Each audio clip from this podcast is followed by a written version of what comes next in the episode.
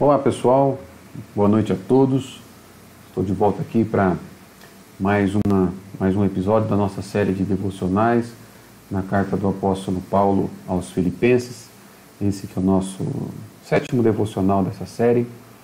E sempre lembrando que o objetivo desses devocionais é alimentar a nossa alma, fortalecer a nossa fé nesses dias em que temos costumeiramente sendo é, bombardeados, né, alcançados com notícias não tão boas. É,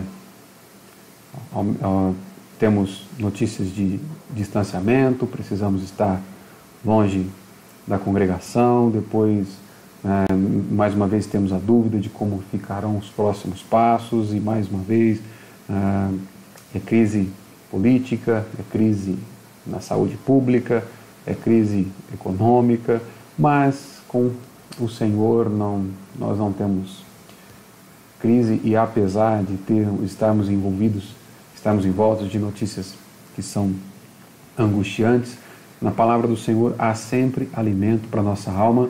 E o objetivo com esses devocionais é justamente esse. É dentro da carta de Paulo aos Filipenses, por exemplo, que é um lugar onde nós encontramos ali é, princípios da alegria cristã, é, verificar por que, que a alegria do apóstolo Paulo ela é inabalável, independentemente das circunstâncias onde ele está inserido. E para nós darmos início a esse devocional, quero te convidar, nós temos um tempo aqui de oração, preparando o nosso espírito, pedindo a direção, a iluminação do Santo Espírito de Deus. Vamos orar.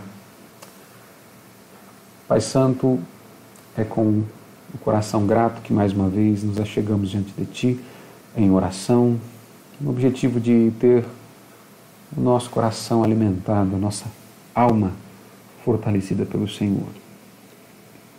Nós chegamos ao final de mais um dia em que Teu povo trabalhou,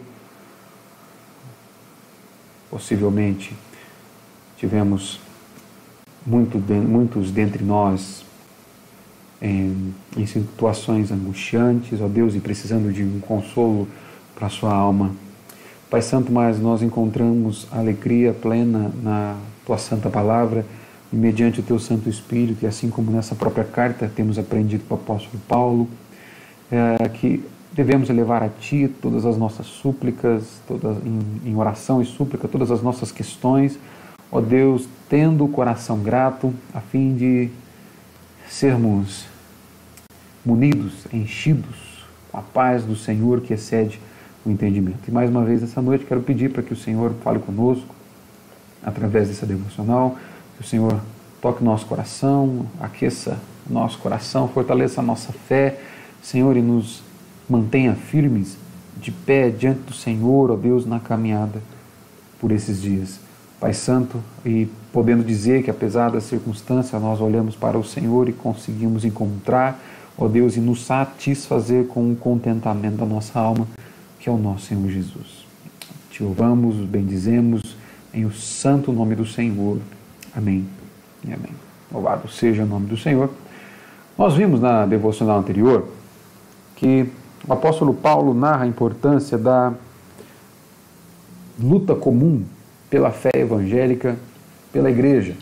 Ele vai finalizar a porção anterior, finalzinho do capítulo 1, mostrando a necessidade de nós lutarmos juntos pela fé evangélica, é, vivendo assim, evidenciando assim uma vida de acordo, de modo digno com o evangelho que nós recebemos. E ele finaliza o verso capítulo 1 também, mostrando que a nós, a igreja, foi dado não somente a graça de crer em Cristo, mas de também padecer por ele. E dentro desse contexto, justamente motivando, exortando os irmãos a batalharem juntos pela fé evangélica, para que, assim como ele, independente das circunstâncias, no caso, enquanto, enquanto escreve a carta aos Filipenses, está preso e usando as circunstâncias de prisão, de cadeias, para a proclamação do Evangelho e servindo de exemplo e nos dando a exortação para que façamos o mesmo, entendendo que até mesmo as dificuldades que podemos passar por causa de Cristo é um favor imerecido que o Pai nos concede para que experimentemos.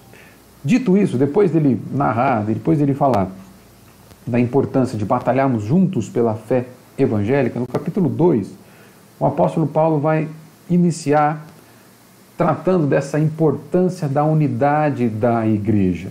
Se a igreja precisa batalhar em conjunto pela fé evangélica, ele vai chegar justamente nesse ponto, tratar uma questão específica da igreja em Filipenses, que há, havia ali, estava ocorrendo ali uma discórdia, uma divisão, uma contenda, e esse parágrafo inicial do capítulo 2 nos mostra que é impossível a igreja trabalhar junto pela fé evangélica se ela não promover, se ela não ter em autoestima a importância da unidade na igreja. Eu quero ler com vocês, então, capítulo 2, os versos de 1 a 4, o apóstolo Paulo diz assim: Se há, pois, alguma exortação em Cristo, alguma consolação de amor, alguma comunhão do Espírito, se há entranhados afetos e misericórdias, completai a minha alegria, de modo que penseis a mesma coisa, tenhais o mesmo amor, sejais unidos de alma, tendo o mesmo sentimento. Nada façais por partidarismo ou vanglória, mas por humildade, considerando cada um os outros superiores a si mesmo. Não tenha cada um em vista o que é propriamente seu, senão também cada qual o que é dos outros. Sabe? Talvez a temática central aqui é justamente Paulo nos mostrando a importância da unidade da igreja para que aquela luta comum pela fé evangélica seja viabilizada, seja possível na igreja de Cristo. Eu tiro alguns ensinamentos aqui com esse parágrafo para nós e o primeiro é nós olharmos aqui quais são os fundamentos que Paulo apresenta para a promoção da unidade da igreja. No primeiro momento, eu quero chamar a atenção para a expressão que para Paulo é muito significativa e ela tem, ela tem grande importância nesse parágrafo, que é a expressão em Cristo. Em Cristo há esses inúmeros recursos dos quais nós somos alimentados com eles e nos quais também nós temos em plena disposição para fazermos uso desses recursos que são essenciais para a unidade da igreja. Aqui ele lança os fundamentos da unidade da igreja, frisando que tudo isso está relacionado com a nossa condição, com a nossa posição em Cristo. E um primeiro fundamento da unidade da igreja é justamente a exortação em Cristo. É assim que ele inicia o verso 1 dizendo: Se há, pois, alguma exortação em Cristo. Um primeiro destaque importante se fazer é que a, as palavras se há não é uma condição de dúvida. Paulo não, não apresenta uma dúvida aqui no sentido de que caso haja. Não, ele parte do ponto de convicção, ele parte da certeza. É como se ele dissesse: olha, já que em Cristo há esses recursos abundantes, façam uso deles. Já que em Cristo isso é plenamente disponível, é necessário ser visto na igreja. Então, o que, que há em Cristo? Exortação. A palavra paracleses aqui vai sugerir que existe há uma obrigação colocada sobre os filipenses. Que por causa da sua vida comum em Cristo, eles deveriam trabalhar juntos em harmonia para essa promoção da unidade da igreja, que é justamente ao ponto de partida para que eles pudessem lutar juntos pela fé evangélica. Paulo está convidando os filipenses aqui a se lembrarem do seu status, de sua condição de comunidade amada por Cristo. Todo crente tem recebido encorajamento, exortação e conforto de Cristo. Então, como se ele dissesse: olha, já que em Cristo vocês têm abundância de exortação, encorajamento, conforto, façam uso disso entre vocês, pela causa da unidade da igreja, pela proclamação do Evangelho, que é a luta comum que vocês têm. Essa experiência comum deveria unir os crentes de Filipe. O fato de em Cristo estar disponível exortação, encorajamento, conforto, essa, é, esse usufruto comum, esse privilégio comum que todo aquele que está ligado a Cristo tem, deveria ser a base aqui para unir os crentes de Filipe, de Filipos. Ninguém pode caminhar desunido dos irmãos e ao mesmo tempo estar unido com Cristo. É uma incoerência, conforme o apóstolo Paulo mostra aqui. Ninguém pode viver a atmosfera de Cristo e viver ao mesmo tempo odiando seus irmãos. É, é, é como se Paulo nos colocasse diante de uma conclusão óbvia. Se vocês têm isso em Cristo, é necessário que isso seja visível entre vocês, porque é comum cada um de vocês terem esse encorajamento, esse conforto. Portanto, esse bem comum em Cristo promove a unidade da igreja. Eu chamo a tua atenção aqui para a expressão em Cristo, é muito importante. Nos escritos do apóstolo Paulo, estar em Cristo é ser salvo. Não há qualquer indivíduo que está em Cristo e não seja salvo. Estar em Cristo é uma outra forma dele dizer que esse indivíduo é selado pelo Espírito Santo. Estar em Cristo é ter o Espírito Santo habitando em si, que é o nosso selo, aquilo que nos liga ao corpo de Cristo. Portanto, estar em Cristo é a evidência, é, é, é um sinônimo de uma conversão verdadeira de que nós pertencemos ao corpo de Cristo. Quando Paulo coloca algumas coisas que, que estão disponíveis em Cristo como sendo algo que deve ser evidenciado entre os irmãos, isso aqui nos coloca diante de um alerta muito importante. Paulo está mostrando que todo aquele que está em Cristo tem, é alvo de encorajamento e, portanto, é apto a promover encorajamento, consolo, conforto e exortação na igreja. Há implícito aqui um alerta e que o apóstolo Paulo coloca para a igreja de Filipos e também nos alcança. Se estar em Cristo é ser regenerado, se estar em Cristo é ter o Espírito Santo habitando em nós, e quando nós vamos ver a comunhão do Espírito, isso fica ainda mais evidente. Se estar em Cristo é ser de fato convertido e pertencente a Deus, Portanto, o indivíduo que tem dificuldade para promover unidade na igreja está diante de um alerta para que reveja de fato a sua real conversão. Pois estar em Cristo é ser alvo, é ter plenamente disponível esse encorajamento que faz com que nós também promovamos na igreja de Cristo. Segundo fundamento que Paulo apresenta para a unidade da igreja é justamente essa consolação de amor. Ele continua dizendo: já que há alguma consolação de amor. Consolação aqui, palavra traduzida por consolação, talvez seria melhor traduzida por encorajamento e consolação. Pois a ideia é a persuasão provocada pelo amor, a persuasão do amor. Aqui é o amor de Cristo pela igreja que Paulo tem em vista. Quando encoraja, ao encorajar para que eles vivam juntos em harmonia, Paulo apela para os mais altos motivos. Veja só, o amor que o Senhor da igreja nutre por seu povo deve impeli-los a viver dignamente, deve impeli-los a viver de tal forma que seja visível esse amor entre os irmãos, na comunhão dos santos. O amor nos leva a amar como Cristo nos amou. E veja, mais uma vez, estar em Cristo é ser alvo, isso está disponível para aquele que está em Cristo. Portanto, nós estamos diante de uma afirmação que também serve de alerta, que nos mostra que o crente que tem dificuldade para amar precisa rever a sua conversão.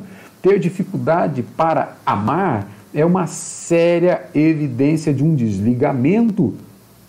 Se estar em Cristo é ter consolação de amor, é ser capaz de amar, o amor acaba sendo uma, um fator de aferição muito importante para que o, o, indivíduo reveja o seu discipulado com Cristo e identifique em que lugar do caminho ele está.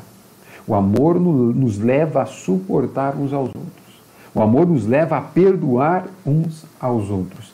Fatores esses sem os quais é impossível unidade na igreja, é impossível trabalhar juntos pela fé evangélica, sem o suporte dado uns pelos outros e sem a capacidade de perdoar uns aos outros. O inferno é a condição eterna daqueles que fizeram a relação com Deus e seus semelhantes algo impossível porque destruíram suas vidas, em suas vidas o amor. Não significa só amar aquele que nos ama, aos que nos agradam ou aos que são dignos de ser amados. significa uma boa vontade invencível para aqueles que nos odeiam, inclusive.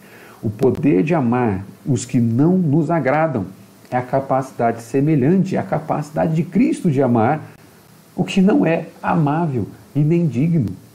Isso é colocado diante de nós como uma aferição de relacionamento, de discipulado com Cristo, porque nós também fomos alvos de um amor incondicional. E amar e ser capaz de amar sem que requisitos sejam preenchidos é uma evidência de conversão. Porque é uma evidência daquele que está em Cristo. O segundo fundamento que Paulo apresenta aqui é justamente esse o fundamento da consolação, do encorajamento motivado pelo amor mútuo na igreja. O terceiro fundamento que a gente vê aqui é justamente a comunhão do Espírito. E essa, essa porção, essa expressão, poderia também ser traduzido por comunhão gerada pelo Espírito. Essa participação comum no Espírito, pela qual os crentes são batizados em um só corpo, deveria determinar a morte de toda desavença e espírito de partidarismo na igreja. Ao estarmos diante da afirmação de que somos um único corpo, toda expressão de rivalidade, né, toda manifestação carnal de busca de interesse comum ou de interesse próprio em detrimento ao interesse comum da igreja, deveria ser algo inexistente nesse corpo. Porque nós estamos diante de um corpo unido pelo Espírito. O Espírito trouxe os cristãos de Filipos à comunhão uns com os outros. O destaque é aquele que os uniu em Cristo, também os uniu uns aos outros. É isso que Paulo está mostrando. Uma vez que a comunhão é gerada pelo Espírito na igreja, o mesmo Espírito que nos ligou a Cristo, que nos selou como propriedade exclusiva de Cristo, o mesmo Espírito pelo qual Cristo habita em nós, o mesmo Espírito pelo qual podemos dizer que estamos em Cristo, também nos uniu uns com os outros. É o Espírito quem produz a nossa comunhão com Deus e também a nossa comunhão uns com os outros.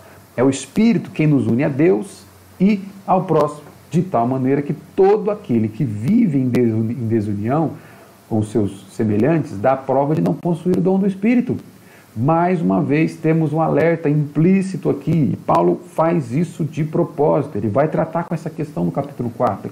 Mais uma vez, a expressão em Cristo deve nortear a nossa compreensão dessa passagem. Estar em Cristo é ser portador do Espírito Santo, e o Espírito Santo produz unidade na igreja.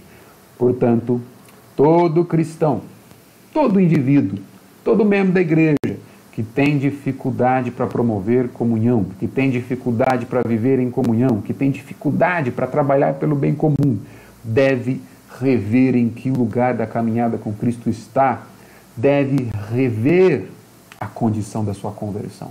Porque estar em Cristo é amar comunhão. Estar em Cristo é ser habilitado, capacitado pelo Espírito para produzir unidade na igreja. Por meio de um compartilhamento de vidas, que é justamente a coinonia usada por Paulo aqui, por esse compartilhamento comum de interesses que é a causa comum do Evangelho. Sem esse compartilhamento que o Espírito Santo gera, não há qualquer evidência de conversão real. Isso é um alerta para a Igreja do Senhor. O Espírito Santo é o princípio unificador na igreja local. Somente ele pode dar as ordens pode dar ordem ao caos e preservar a harmonia no corpo de Cristo. A não ser que o Espírito Santo reine, consequentemente, haverá confusão na igreja. Onde reina o Espírito Santo existe amor, porque o amor é fruto do Espírito. Estar em Cristo é ser capaz de amar e ser capaz de trabalhar pela comunhão ou pela, pela, pelo compartilhamento do interesse comum entre os irmãos. E por fim, aqui, como fundamento da igreja, como fundamento dessa unidade, Paulo também usa a expressão entranhados afetos e misericórdia. Se há entranhados afetos e misericórdias. Afeto aqui, a palavra traduzida por afeto, significa literalmente as entranhas humanas, que para os contemporâneos, autores contemporâneos de Paulo, havia o entendimento de que nas entranhas é que estava a sede da vida emocional do indivíduo. Né? Por isso que ele usa aqui entranhados afetos. É, Para nós é traduzido dessa forma e faz todo sentido, mas literalmente ali nos dias de Paulo seria traduzido como entranhas. É como dizer, eu te amo com as minhas entranhas. É, Paulo quer apresentar a sede da vida emocional do indivíduo. No primeiro capítulo, palavra, essa palavra aqui está se referindo ao amor que Paulo tem pelos filipenses. Aqui é o amor de Cristo por eles e por intermédio deles. Isso é fundamental entendimento. Paulo usa os afetos dos que estão em Cristo para mostrar que este é amado por Cristo e Cristo ama a sua igreja através deste que é amado por ele. E isso ele faz com cada membro do seu corpo. Ou seja, em outras palavras, você é alvo do amor de Cristo e através de você, Cristo demonstra o amor dele pelo seu irmão, pelos outros membros da igreja. Pelos seus afetos, Cristo também ama o teu vizinho. Já misericórdias aqui é a palavra que descreve a, emoção humana da piedade terna da, ou da simpatia. Uma igreja não se limita a sentimentos e nem se resume em atividades de, ajudas, de ajuda frias e ações, pura e simplesmente. Ele, o que foi traduzido por sentimentos aqui, Paulo também vai usar no verso 5, nós vamos ver no próximo devocional, para se referir ao gesto de Cristo. E ele vai dizer: Tende em vós o mesmo sentimento que houve em Cristo Jesus. É interessante porque essa palavra, em que a Almeida, por exemplo, traduz por sentimento, a NVI vai traduzir por atitude. E essa diferença de tradução nos mostra justamente um, um ponto de importante reflexão aqui. Não vou entrar muito em detalhes porque eu vou ver no próximo devocional, mas já adiantando, essa palavra diz respeito, esses sentimentos aqui dizem respeito ao fazer, desejando fazer, ao ter ações desejando ter ações que são motivadas por afetos verdadeiros, por sentimentos genuínos. Ou seja, não é fazer por obrigação e não é nem sentir, desejar fazer, mas não fazer nada. É trabalhar em prol da unidade da igreja, é promover, é cuidar dos outros irmãos, desejando fazer isso, amando fazer o que está fazendo pelo corpo de Cristo. Quando o Espírito trabalha na vida do crente, ou seja, quando o indivíduo está em Cristo, quando se trata de um indivíduo regenerado, que cresce no, na, no discipulado com Cristo, o fruto do Espírito é produzido.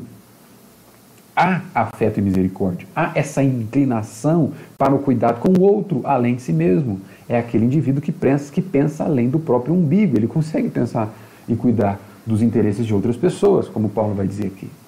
Paulo destaca dois desses frutos que acentuam o verdadeiro cuidado entre os irmãos o que fundamenta a unidade entre os crentes. Afeto, então, é essa sensibilidade para com a necessidade e os sentimentos de outras pessoas, e compaixão é esse sentimento de dor que alguém tem, que alguém sente, ao ver outro sofrer, e o desejo de aliviar esse sofrimento. Essa preocupação fortalece a unidade entre os crentes, fortalece a unidade da igreja. Toda desarmonia na igreja de Deus é falta dos entranhados afetos é a ausência de misericórdia. Portanto, é uma séria evidência de joio no meio do trigo. Por fim, se não houver esses fundamentos que promovem a unidade da igreja, há os perigos apresentados por Paulo contra a unidade da igreja. E um deles aqui é o partidarismo. Ele diz o verso 3: Nada façais por partidarismo. A igreja de Filipos tinha muitas virtudes, tanto que no capítulo 4, verso 1, Paulo vai chamá-los de minha alegria e coroa. Mas essa igreja também estava ameaçada por alguns perigos que ameaçavam a unidade da igreja. Paulo vai tratar, ele vai dar nome inclusive para as pessoas no capítulo 4. Havia tensões dentro da igreja. A comunhão estava sendo atacada. Partidarismo, que a palavra traduzida por partidarismo, dá a ideia de egoísmo. O indivíduo que faz pensando em si. O que ele faz, o que ele busca é promover a si mesmo por meio de ganhar a atenção de outros. Ele parte o corpo de Cristo. Ele busca partir o corpo de Cristo e trabalha. Porém, buscando para si glória, buscando para si atenção, buscando seus próprios interesses. É egoísmo. Depois de Paulo mencionar, logo no capítulo 1, que aqueles cristãos de Roma estavam pregando o evangelho por inveja, pregando Cristo para provocar ciúmes no apóstolo Paulo, pensando que o trabalho apostólico era uma espécie de campeonato de busca de prestígio, Paulo volta agora para apontar os perigos que estavam afetando também a igreja de Filipos, pedindo para que isso seja evitado, que essa mesma atitude partidária dos cristãos ali, dos pregadores, esses, desses crentes que estavam pegando o evangelho de forma invejosa em Roma, seja evitado na igreja de Filipos. Crentes partidários são aqueles que trabalham, que até trabalham na obra de Deus. No entanto, o fazem por motivações egoístas, buscando seus próprios interesses e não movidos por amor genuíno ao Senhor e àqueles que serão servidos através do seu trabalho. Dito isso, um outro perigo para a unidade da igreja, eu já estou caminhando para o fim, é a vanglória e o egoísmo. Percebe que Paulo usa um conjunto de palavras que, quando nós buscamos as diferentes possibilidades de traduções para elas, elas fazem parte ali do mesmo grupo semântico de significado. E o objetivo é justamente mostrar o cuidado que ele tem com a igreja e o que precisa ser evitado para que a unidade da igreja seja promovida. Vanglória e egoísmo. O verso 3 ele vai dizer: ou vanglória, mas por humildade, considerando cada um os outros superiores a si mesmo.